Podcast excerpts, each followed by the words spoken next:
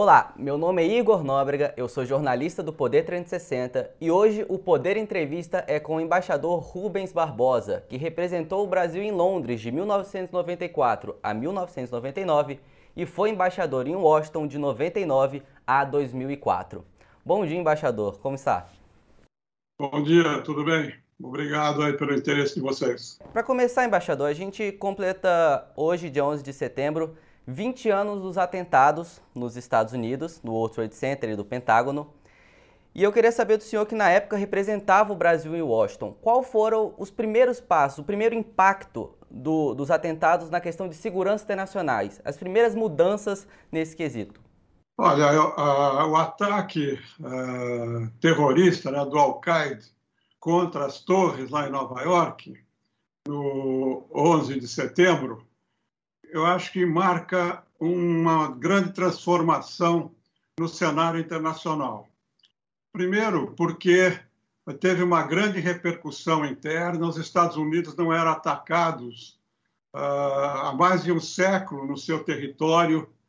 É, foi uma, uma surpresa, a maior superpotência ser atacada do jeito que foi, mostrou a vulnerabilidade dos sistemas de segurança interno americano e, em seguida, teve o ataque dos Estados Unidos ao, ao Afeganistão para caçar os representantes do Al-Qaeda que assumiram a, a, responsabilidade pelo ataque. Esse, essa guerra durou 20 anos, acabou agora, é? no último dia de agosto, e teve grandes implicações uh, geopolíticas, geoeconômicas no mundo. Então, esse ataque às torres de Nova York uh, no 11 de setembro foram, do ponto de vista do, da geopolítica global, do ponto de vista da política americana, elementos muito importantes. A partir desta data, na política interna americana, com o Bush, sobretudo, né? e ultimamente com o Trump, a sociedade americana se dividiu tremendamente e a guerra do Afeganistão, como eu disse, uma consequência do ataque de 11 de setembro, esteve sempre no centro dessa nova atitude americana de isolacionismo, de abandonar a, a, a presença influente através de intervenções, como houve no Iraque, como houve na Síria, como houve no Afeganistão. Então, realmente foi uma mudança muito importante no equilíbrio global, global e na política interna americana. O senhor citou essas implicações na geopolítica. Levando em conta esses 20 anos, a gente chega a sair um pouco dos Estados Unidos. A gente teve atentados em Londres, teve atentados em Paris.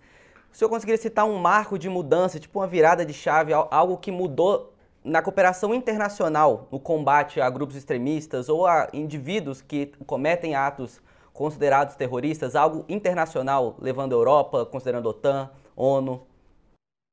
Bom, uma das consequências da, do ataque às torres né, foi a, essa proliferação de atentados terroristas, né, grupos terroristas da Al-Qaeda, do ISIS, enfim, de outros grupos minoritários, passaram a atacar com ataques suicidas ou com bombas colocadas em lugares estratégicos nas principais capitais do mundo. A repressão americana foi muito grande, todos os países colaboraram com isso, e nós vimos no, nos últimos anos, dois, três anos, uma redução desses atentados internacionais. Quer dizer, o terrorismo passou a ser um, uma parte das preocupações internacionais.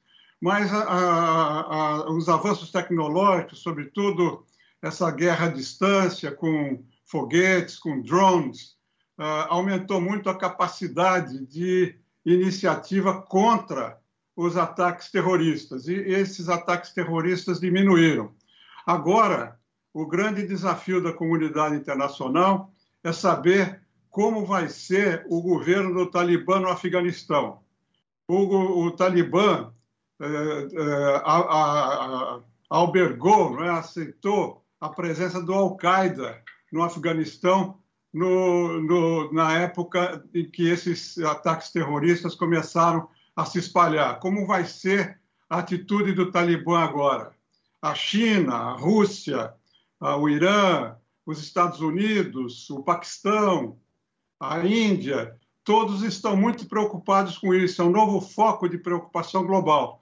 O, o Afeganistão vai se tornar novamente um centro de, eh, de atuação de, uh, de atores que vão desenvolver atos terroristas ou o Talibã vai coibir isso? Essa é uma interrogação que nós vamos ver nos próximos meses e anos. Né? O Talibã está dizendo que não vai aceitar que o Afeganistão seja um centro de atividades terroristas. Vamos ver o que vai acontecer esse discurso é até um problema, porque a gente teve no final da retirada dos Estados Unidos, a gente teve o atentado suicida do braço do ISIS no Afeganistão, né? Mas eu queria saber do senhor, questão que eu comentei da ONU, a gente você falou de China, Rússia, que são signatários do, do Conselho de Segurança, porque os Estados Unidos e a OTAN deixaram o Afeganistão. Essa, essa, esse problema, segundo o Biden, não é mais deles. Então a gente alçando a ONU, de que maneira eles podem agir? De que maneira o Conselho de Segurança pode agir, já que é muito difícil passar algo no Conselho de Segurança, já que quase nunca há um acordo entre os membros signatários? Olha, pelo que a gente viu das declarações americanas, inclusive o pronunciamento do secretário de Estado, né, e certamente o presidente uh, Biden vai repetir isso, a, a ação antiterrorista antiterrorismo dos Estados Unidos e dos aliados da Europa não vai desaparecer. Quer dizer, eles vão continuar a buscar os terroristas e essa ação agora dos americanos eh, atrás dos representantes do ISK, né, que, que, a, que assumiram a responsabilidade pelos ataques à base aérea em Cabul, vai continuar. Como eu disse, ah, não vai ser necessário, está mudando a perspectiva de guerra, a perspectiva de intervenção internacional. Com esses avanços tecnológicos, não será mais necessário que os Estados Unidos, a Europa, ou mesmo a China, a Rússia, se sentirem ameaçados, façam uma nova intervenção no Afeganistão. A China não fará isso, na minha opinião, porque tem meios para coibir esses ataques via avanços tecnológicos por drones, por ataques à distância. Então, eu acho que os, o, o terrorismo vai continuar a ser uma grande prioridade. A ONU certamente vai se dedicar a isso, mas não vai deixar de lado a ação dos países, eh, como os Estados Unidos, como a Europa, que vão atuar diretamente no combate ao terrorismo, porque eles se sentem diretamente ameaçados. É, mas em questão a. O senhor citou de China, de Paquistão, o senhor acha que eles vão agir realmente de maneira atuante? Porque a gente vê, por exemplo, na China o problema dos muçulmanos, dos uigures, que eles temem que o, que o Talibã possa ser um braço de apoio ao, à causa uigur, que eles estão num campo de concentração, podemos dizer, em Xiangjin, no, na China. E tem, por outro lado, o Paquistão, que é uma fronteira que já foi um, um, uma espécie de berço de, de, de, de de atuação do Talibã, a gente tem um caso da Malala, por exemplo. Você acha que esses países vão agir realmente de maneira forte contra o Talibã ou isso vai cair nos braços novamente do, de potências ocidentais como Europa, Estados Unidos, OTAN? Não, eu acho que agora, com a retirada da, dos Estados Unidos do Afeganistão, a geopolítica nessa área mudou. Sai Estados Unidos e Índia e entra China e Paquistão dois países com fronteiras com o Afeganistão, com grandes interesses lá, e tanto o Paquistão, por causa de movimentos extremistas dentro do país, quanto a China, por causa dos iogures, como você mencionou, eles se sentem ameaçados. Eu acho que a China vai investir muito no Afeganistão. A Rota da Seda, né, o Belt and Road Initiative, vai passar pelo Afeganistão para levar até um porto no Paquistão. A China vai monitorar de perto essa questão do terrorismo. Segundo se informa, o encontro que há um mês atrás o ministro do exterior da China teve com as lideranças do Talibã passou por aí. A China prometeu apoio ao Talibã, reconhecimento, reconhecimento do governo, desde que o Talibã não apoie os movimentos terroristas. Então, eu acho que a configuração geopolítica muda, mas a, a preocupação com o terrorismo vai continuar da mesma forma, agora sob a, a, o enfoque da China e do Paquistão e não da Índia e dos Estados Unidos, no local, né, no, no Afeganistão. E saindo um pouco só de Afeganistão, a gente pegando o Oriente Médio. A gente teve 20 anos de ocupação dos Estados Unidos, de ocupação militar, da OTAN também. De que maneira a abordagem no Oriente Médio mudou nesses 20 anos e quais são os próximos passos? Porque a gente tem, além do, do Afeganistão, a gente tem a Arábia Saudita, a gente tem Emirados Árabes, a gente tem o Catar, que foi sede até de uma, de uma conversa entre indianos e membros do Talibã. A gente tem o Irã mais acima, potência nuclear. De que maneira a abordagem no Oriente Médio mudou nesses 20 anos, isso lembrando o Iraque também, e quais são os próximos passos? O que, que se aprendeu desses 20 anos dos Estados Unidos no Afeganistão? O que se aprendeu é que o método utilizado pelos Estados Unidos no Iraque, na Síria, no Afeganistão, não era o correto, não era o, necessário para a defesa dos interesses americanos. Então, eu acho que agora, com a saída dos Estados Unidos do Afeganistão, e com a rivalidade crescente entre os Estados Unidos e a China, o Oriente Médio vai deixar, na minha visão, do ponto de vista geopolítico, o Oriente Médio vai deixar de ser o foco da preocupação principal da política externa americana.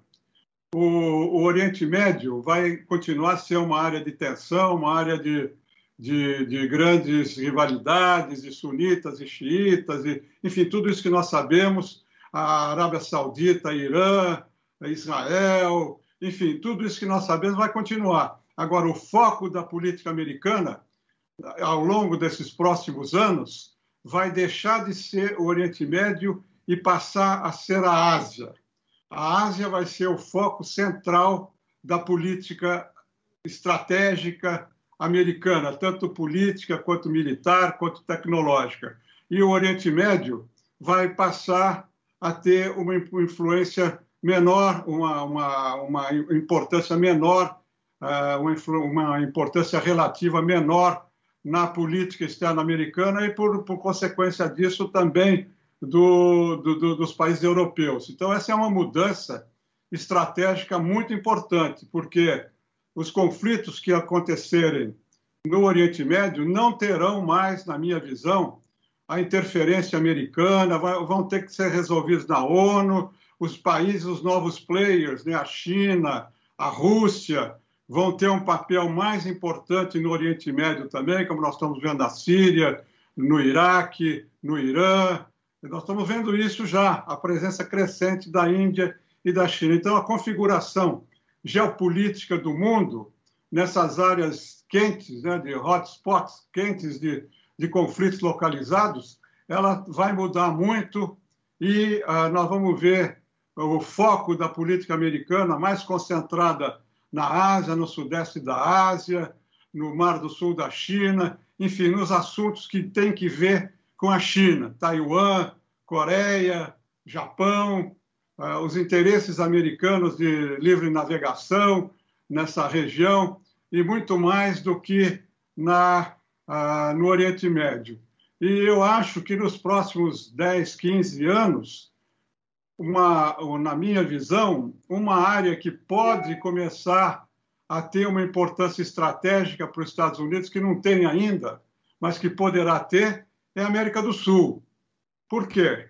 Porque a presença da China aqui vai ser crescente, presença da Rússia também, comercial, tecnologicamente, e até militarmente vai ser importante. Isso não incomoda ainda os Estados Unidos, porque é limitada a Cuba, a Venezuela, que não são de interesse estratégico americano.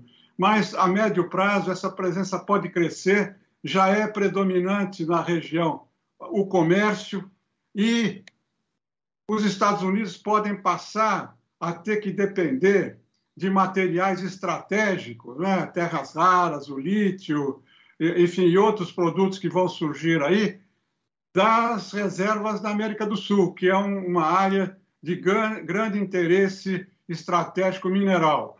Não é uma questão de curto prazo, mas eu acho que a médio prazo a América Latina pode voltar a ter um papel importante para a estratégia americana. E aí surge a questão do Brasil, né? O Brasil dentro dessas mudanças todas, como vai se colocar e, e sobretudo em relação aqui à região, a ausência de uma política marginaliza o Brasil. E se houver novamente um interesse americano ou uma disputa com a China, o Brasil, como a maior potência aqui da região, vai ser muito questionado e nós vamos ter que definir muito claramente qual é o nosso interesse. Sobre essa mudança né, de, de influência no Oriente Médio, saindo um pouco dos Estados Unidos, migrando para a China, né, e a gente trazendo a Ásia virado para o Oriente Médio. Você acha que essa mudança, a gente ainda tá, é uma projeção, né, a gente não sabe como eles vão agir lá.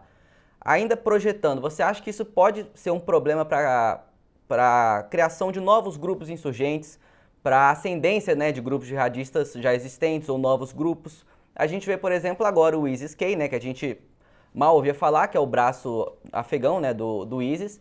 Você acha que pode surgir outros grupos? Porque nos 20 anos dos Estados Unidos no Afeganistão, a gente viu a ascendência, por exemplo, do Estado Islâmico né, que foi um movimento entre Iraque e Síria. Você acha que nos próximos anos há esse risco que a gente possa voltar a ter, de certa maneira, um medo que a gente tem de grupos extremistas, como, como se havia na primeira década do século XXI? Olha, o risco sempre existe, né? são as novas ameaças. Você tem a ameaça cibernética, não é só o terrorismo com armas, com bombas, você tem o terrorismo cibernético, que pode se desenvolver também. Então, eu acho que esse risco do terrorismo sempre existe, mas você vê, você se referiu ao Estado Islâmico. Você viu que os americanos não precisaram intervir para destruir através de outros países com a tecnologia americana, através de ataques de drones e tal. No Afeganistão aconteceu isso. No Paquistão, quando pegaram o Bin Laden, aconteceu isso também. Então, o que eu tentei falar, uh, quando comecei a tratar desse tema, é que as novas tecnologias hoje facilitam o combate ao terrorismo sem a presença de tropas no local. Então, esses terroristas uh, vão ter que enfrentar esses novos desafios, porque vai ser fácil identificar ou vai ser mais menos difícil identificar esses ataques pelo monitoramento das comunicações, vai ser mais fácil atacá-los pelos drones, pelas pelos uh, mísseis que podem ser disparados de longa distância e pela cooperação internacional muito maior que está havendo, entendeu? Por causa da ameaça do terrorismo para todas as nações. Então, eu acho que pode haver um ressurgimento do terrorismo, mas eu acho que os ataques vão ser cirúrgicos, vão ser rápidos e vão ser muito precisos, entendeu? Para eliminar esses, esses ataques. A questão cibernética, os ataques cibernéticos é outra história que é muito complicado agora com o 5G, com a inteligência artificial. Isso pode ser uma grande vulnerabilidade que os países desenvolvidos e todos nós vamos ter que enfrentar.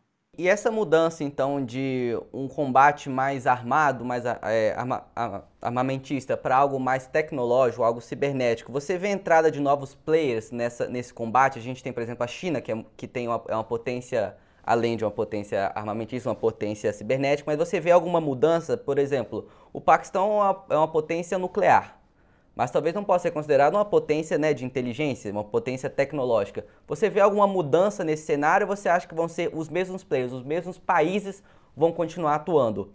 E se for, você acha que vai ter que haver uma, uma cooperação?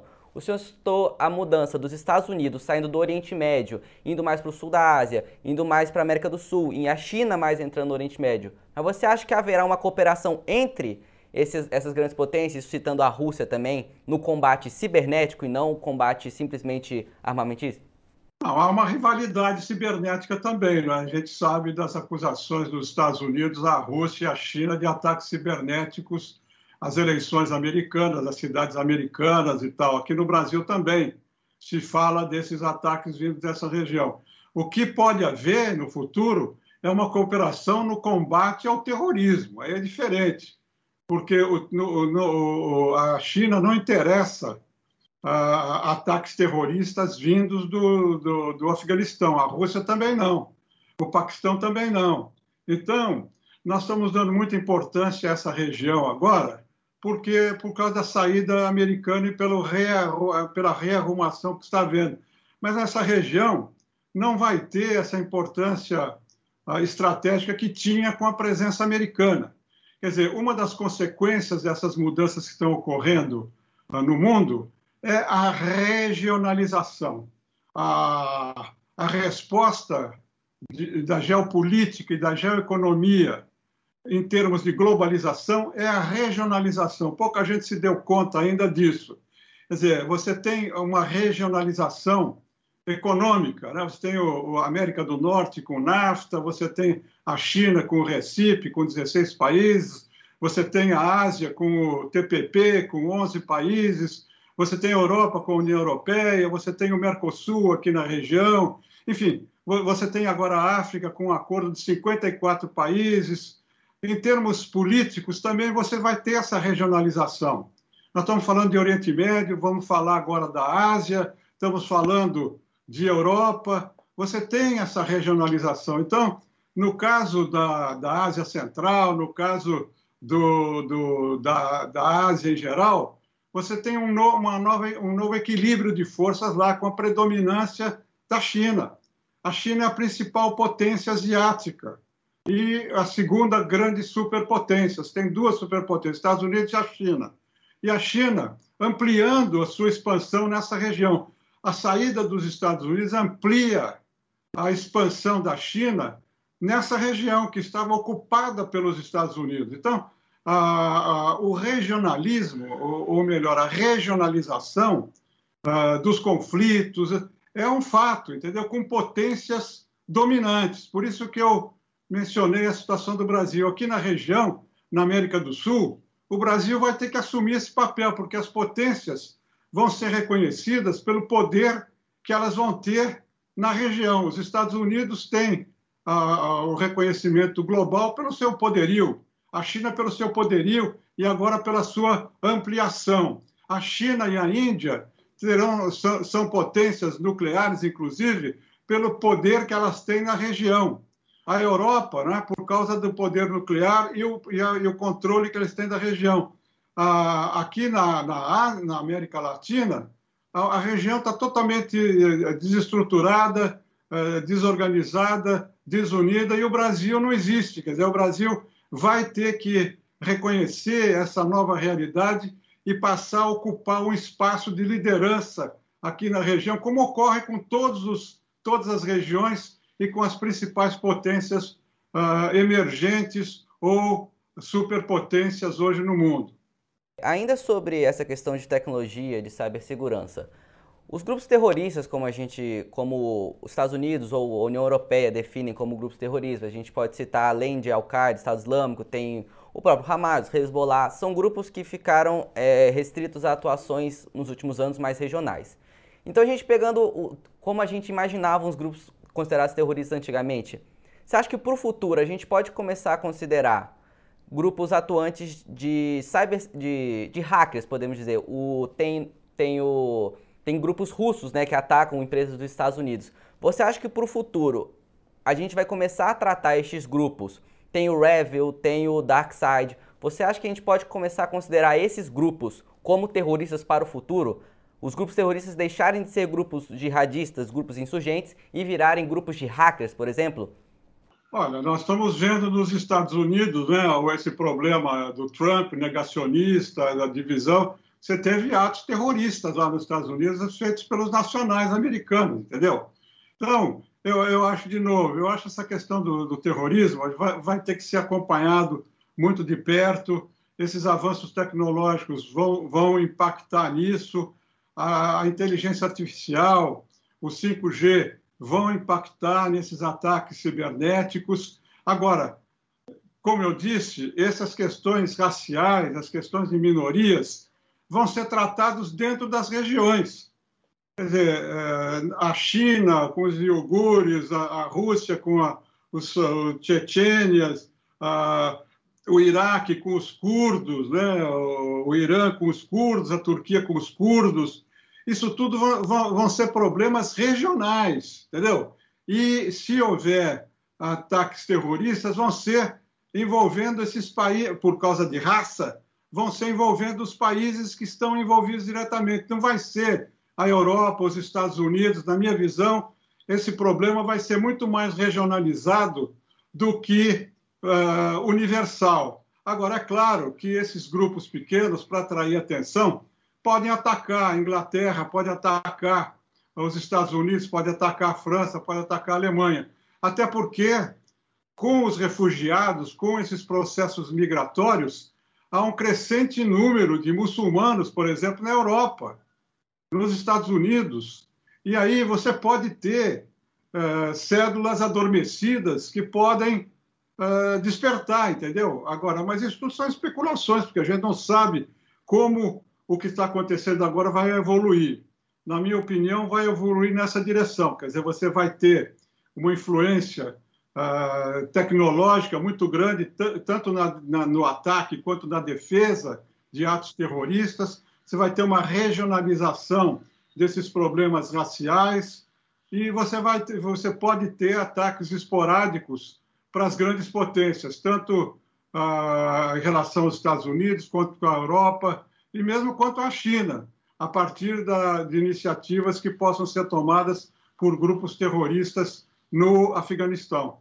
Só, só tentando reforçar a, a, questão, o finalzinho da minha última pergunta. Você acha que os ataques hackers que hoje a gente vê de grupos, grupos já conhecidos de hackers, podem se tornar, podem ser considerados ataques terroristas no futuro? Porque a gente vê hoje nos Estados Unidos, recentemente a gente teve ataque ao Colonial Pipeline, que até é, interrompeu a distribuição de energia em boa parte dos, da, dos Estados Unidos. Você acha que quando isso começar a alcançar camadas maiores da política, não só dos Estados Unidos, mas de outras potências, a gente vai passar a considerar ataques cibernéticos como ataques terroristas? Bom, já começou a acontecer isso, né? como você mencionou. Quer dizer, você tem uh, hackers que atacam empresas, atacam instituições para receber é, recursos financeiros. Quer dizer, aí é uma extorsão, né? são ataques de hackers para extorquir recursos e pedir resgates e tal. Isso já começou a acontecer também em escala global, aqui no Brasil, inclusive, nos Estados Unidos, muito, muito forte também. Depois você tem ataques uh, entre uh, ataques cibernéticos que já existem entre, entre países. Você tem o ataque cibernético de Israel contra uh, o Irã, destruindo parte do arsenal nuclear, as, uh, as uh, instalações nucleares iranianas. Você tem uma guerra cibernética entre Estados Unidos e a China. você tem ataques da Rússia, segundo se alega, na eleição americana. Então, você tem várias formas. Agora, eu acho que esse problema vai ficar muito mais agudo, muito mais complicado com a inteligência artificial, porque a, velocidade vai ser muito mais rápida. Você vai ter uma série de áreas novas que vão ser passíveis de ataques cibernéticos. Então, o grande desafio hoje nessa questão uh, cibernética, de ataques cibernéticos, é a defesa cibernética, que está sendo desenvolvida também. Isso sem falar nos ataques espaciais cibernéticos. A gente sabe que a, os Estados Unidos, a China já testaram armas para destruição de, uh, de satélites artificiais que estão na atmosfera. Você pode ter um ataque para destruir um satélite geoestacionário de comunicações que que para a comunicação do mundo inteiro. Enfim, os riscos são muito grandes, entendeu? Ninguém está estudando muito isso ainda, ou pelo menos muitos estão estudando, mas do ponto de vista técnico, político, estratégico, mas isso não é uma percepção ainda que está permeando a sociedade, mas esse risco existe e nós vamos ter que enfrentar, inclusive uma cooperação na, no, no desenvolvimento de defesa cibernética para proteger não só ah, as instituições do Estado, como também os interesses das empresas privadas em todos os países, inclusive aqui no Brasil. E a gente tem um, um, dos problemas desses ataques hackers, a questão da recompensa, dos recursos financeiros que o, que o senhor citou. A gente tem o uso de criptomoedas, né, que, são, que são de, extremamente de, de difícil rastreamento. A gente também tem um movimento paralelo da criação de moedas digitais, né, que a China está bem avançada, a União Europeia também já começa a, a, avançar nisso. De que maneira, como isso, isso vem alterando a segurança nacional para a questão tecnológica? Como a gente vai começar a coibir esses ataques? Porque hoje a gente está muito na esfera privada, né? Eu citei o Colonial Pipeline, mas a gente tem ataques até no Brasil, teve a JBS, teve a Embraer. É, como a gente, como a segurança nacional vem agindo para coibir esses tipos de ataques nos, podemos dizer, no submundo da internet, onde a gente não consegue rastrear essas recompensas, onde os grupos, os grupos hackers dificilmente não vão conseguir uma recompensa, ou se não conseguir, a empresa vai ter dados vazados. Como, como a cooperação internacional, como a segurança internacional atua nesse meio digital para coibir esse tipo novo de ataque?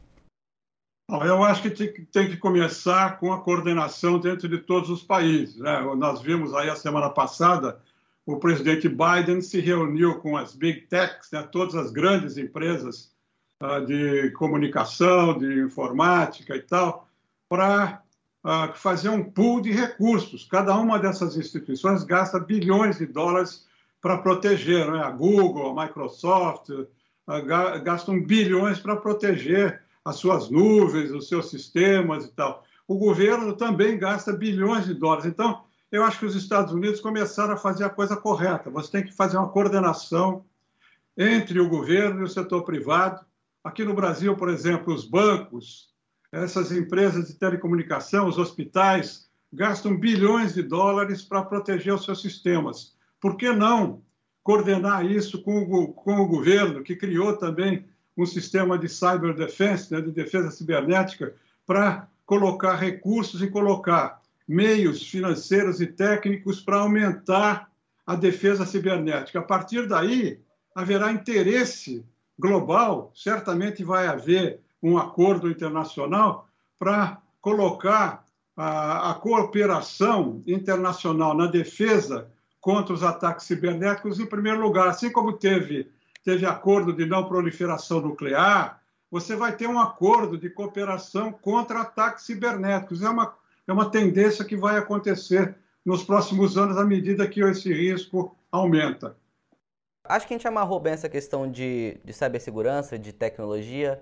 Eu queria voltar mais à questão do Afeganistão. É, primeiro, para começar, o senhor acha que 20 anos da ocupação foi, eram o suficiente, isso pegando Olhando mais para o passado, você acha que visualizando 20 anos eram suficiente para, de certa maneira, criar uma noção de, no... de nação no Afeganistão para destruir o Talibã? Ou você acha que esse tempo era insuficiente para gente para conseguir coibir grupos insurgentes na região?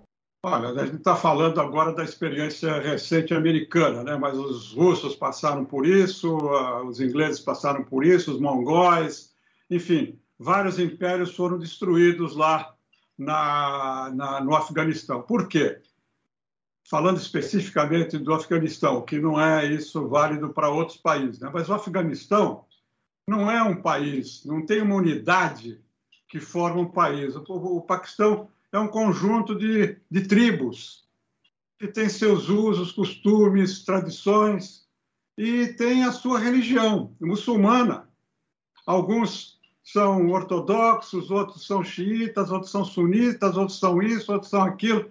Então, o que aconteceu com os Estados Unidos é que os Estados Unidos, nessa filosofia do, de reconstrução nacional, que começou com o Bush uh, e que foi tentada no, no, no Iraque, e que foi tentada na Síria, e que foi tentada no Afeganistão, fracassou porque os Estados Unidos nunca entenderam como funcionam esses países. O Iraque também tem as suas peculiaridades, a Síria, a Síria também. Então, o modelo americano de, de, de, de formação de nação com democracia, um governo estável, com um banco central com estabilidade econômica, com livre mercado, com combate à corrupção. Isso aí, no Afeganistão, nunca funcionou. Nós estamos vendo agora o grau de corrupção que envolveu a presença americana.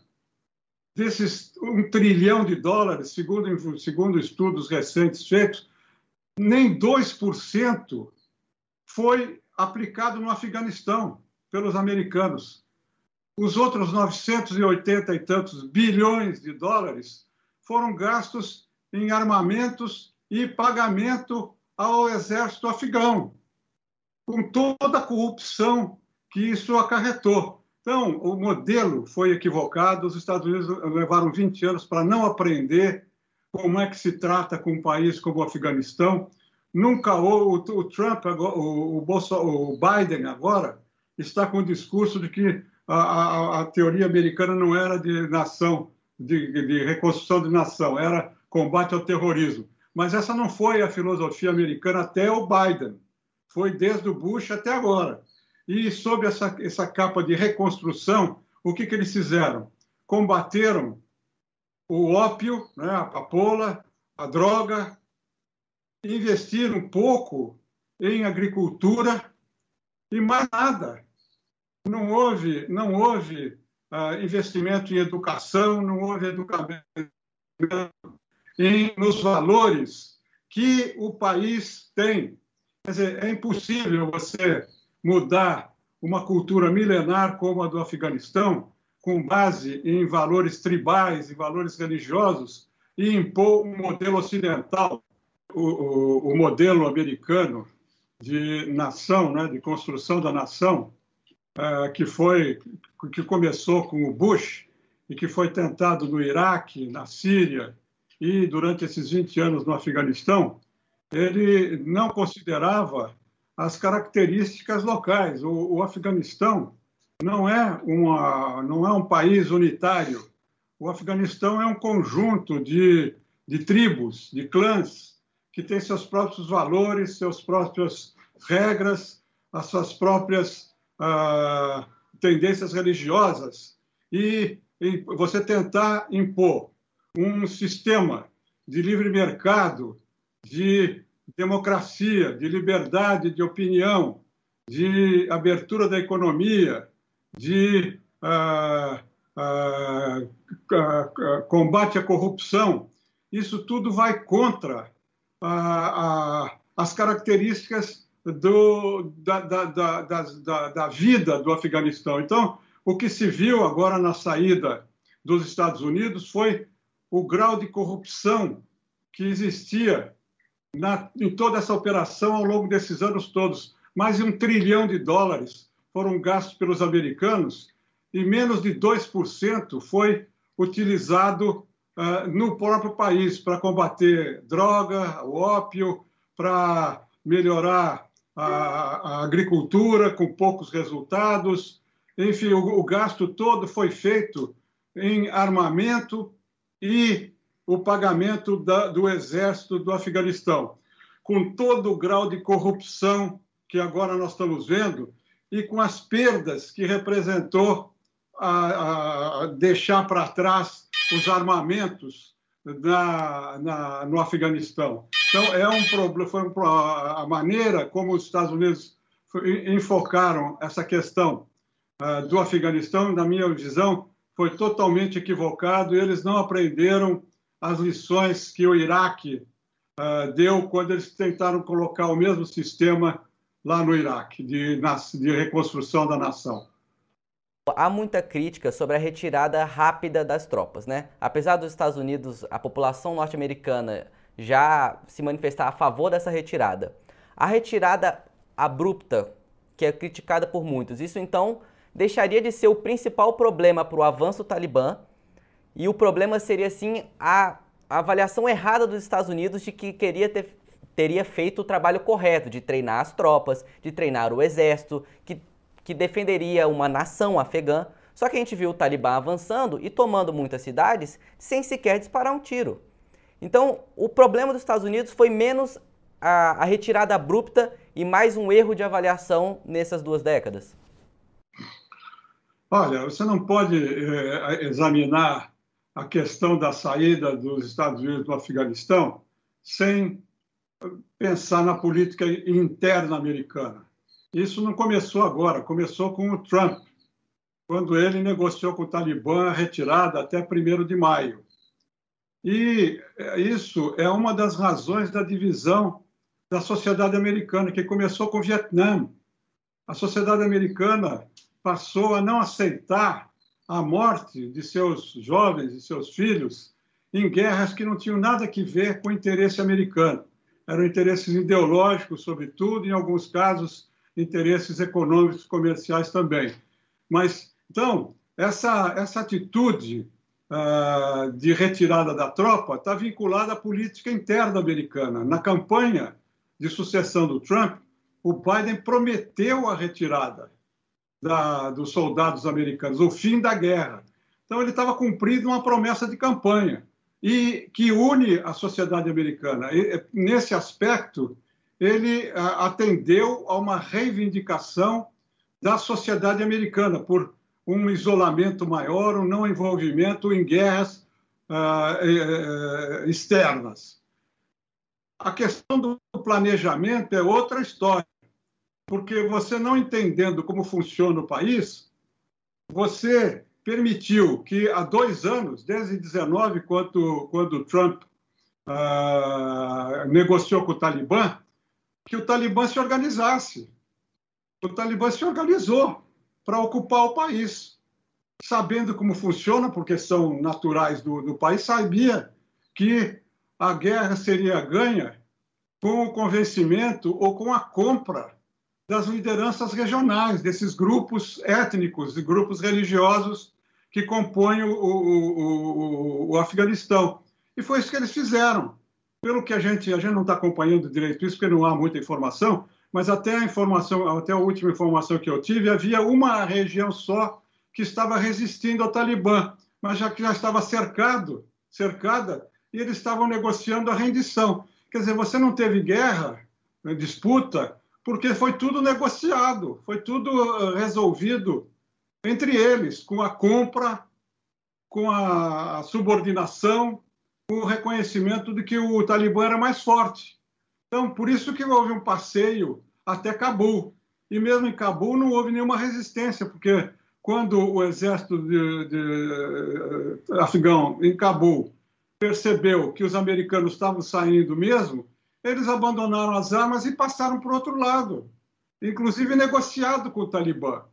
Então, eu, eu, eu não me surpreendeu a rapidez com que o Talibã uh, chegou a Cabul. O que me surpreendeu foi a falta de informação do CIA, dos órgãos de defesa americanas, de que estava acontecendo. Afinal, eles tinham embaixada lá e tinham órgãos que poderiam estar acompanhando isso. Imagino que eles estivessem acompanhando e não perceberam que isso estava acontecendo. As embaixadas do exterior são feitas para isso, para você identificar o que está acontecendo.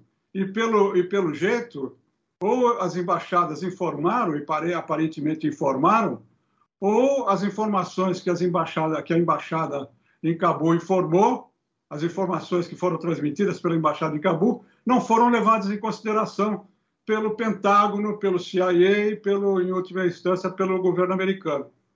O senhor consegue ver algum ponto de virada onde a guerra do Afeganistão, na visão dos Estados Unidos, deixou de ser um interesse americano para virar, como o senhor disse, um interesse ideológico? Você acha que isso pode ter, ter sido ali durante a, na morte do Bin Laden em 2011? Ou você acha que nunca foi um interesse americano?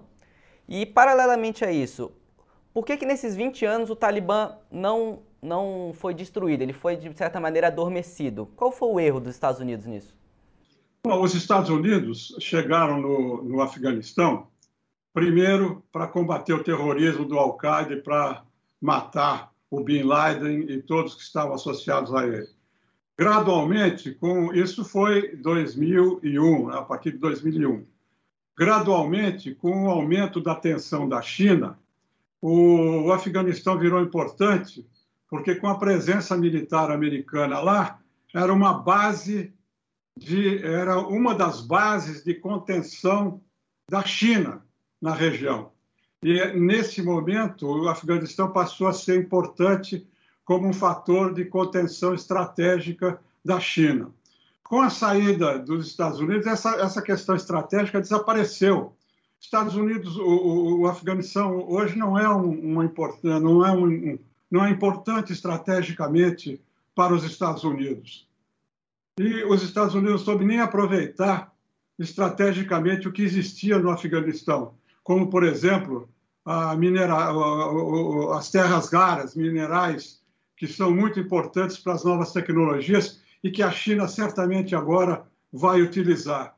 Então, ah, eu acho que o que, o que, do ponto de vista ideológico, essa questão do Afeganistão, como eu mencionei, ah, mudou de lado. Agora, a, influência ideológica vai ser da China e do Paquistão.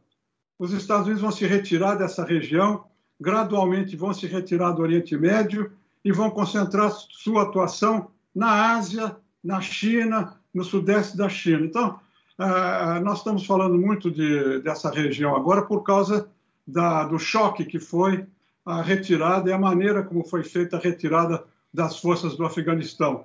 Mas eu acho que daqui a alguns anos isso vai ser uma, mais um acidente da história e o foco não vai ser esse que nós estamos tendo hoje, porque a questão da segurança vai passar a ter outro enfoque, a questão do terrorismo vai passar a ter outro enfoque, e a gente não sabe até que ponto o Afeganistão vai jogar como um ator importante nisso. Como eu mencionei, ah, o Talibã prometeu não ah, hospedar ah, ah, grupos terroristas.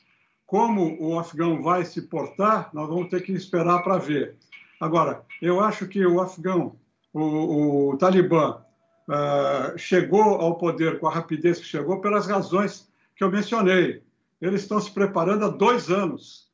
E à medida que vão avançando, vão incorporando armamentos americanos, vão incorporando territórios, sem dizer, porque os americanos estavam preocupados era com Cabul e com o governo, com a, com a estabilidade do governo e com a, a, a, evitar ataques terroristas e, e o Talibã estava preocupado com a governança e como chegar acabou. E eles foram muito competentes para isso.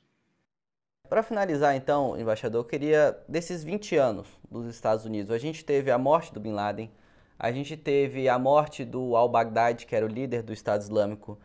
O senhor consegue ver alguma vitória, algum outro êxito desses 20 anos? Isso não só falando do Afeganistão, mas do Oriente Médio em si, da atuação norte-americana e de aliados. Você consegue ver quais outras vitórias desses 20 anos? Eu, eu, eu vejo os Estados Unidos como uma superpotência, um país dividido, um país com muitos problemas internos, e não vejo na política externa nenhuma vitória americana. Desde a guerra do Vietnã, passando pelo Iraque, passando pela Síria e agora pelo Afeganistão, eu só vejo retrocessos na política americana. E isso começa a ser analisado agora pelos, pelos americanos. O Henry Kissinger publicou um artigo recente mostrando por que, que os americanos falharam ah, na presença do mundo. Eles continuam como superpotências, agora vão ter que enfrentar a China como superpotência também, numa luta que é diferente da luta que eles tiveram com a União Soviética, porque aí sim havia ideologia, havia uma competição militar. Com a China, não. A China não tem uma disputa ideológica, não está exportando a revolução, não tem uma disputa ideológica com os Estados Unidos. A China disputa com os Estados Unidos no comércio, na tecnologia, na, nas finanças e começa a disputar quanto à capacidade militar. Então, a, o desafio americano agora é muito grande, porque vai ter que começar internamente todas essas análises que começam a ser feitas nos Estados Unidos sobre o fracasso americano nesses últimos 20 anos. Você se lembra que o Bush, ah, num famoso discurso dele em cima de um navio, colocou no pano de fundo estava assim, missão cumprida.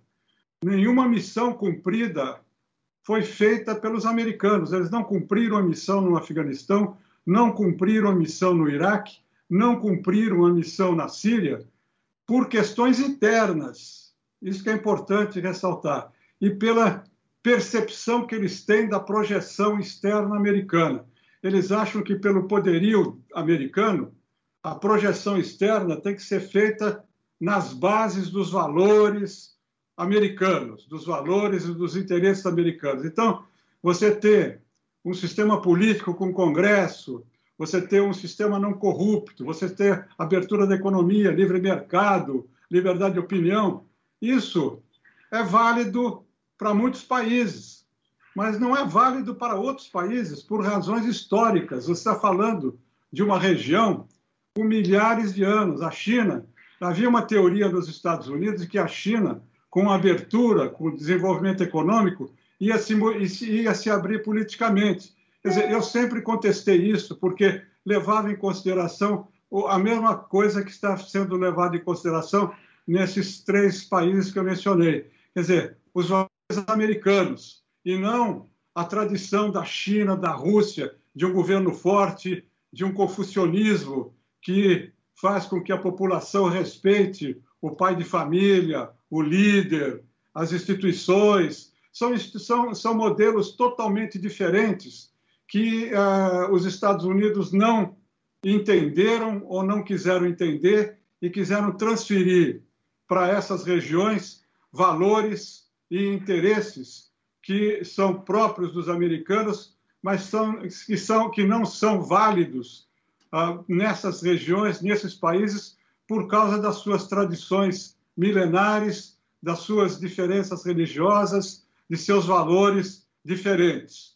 Então, é um, é um mundo que agora nós vamos ter essa rivalidade. Eu acho que o foco geopolítico daqui para frente além dessa rivalidade Estados Unidos-China, vai ser o que nós discutimos aqui: os avanços tecnológicos, a regionalização, vão ser esses temas, o, a, os refugiados, o terrorismo, esses vão ser os focos da preocupação de todos os países, o, foco da, da, da nova ordem internacional. Queria agradecer mais uma vez a sua participação, a sua disponibilidade.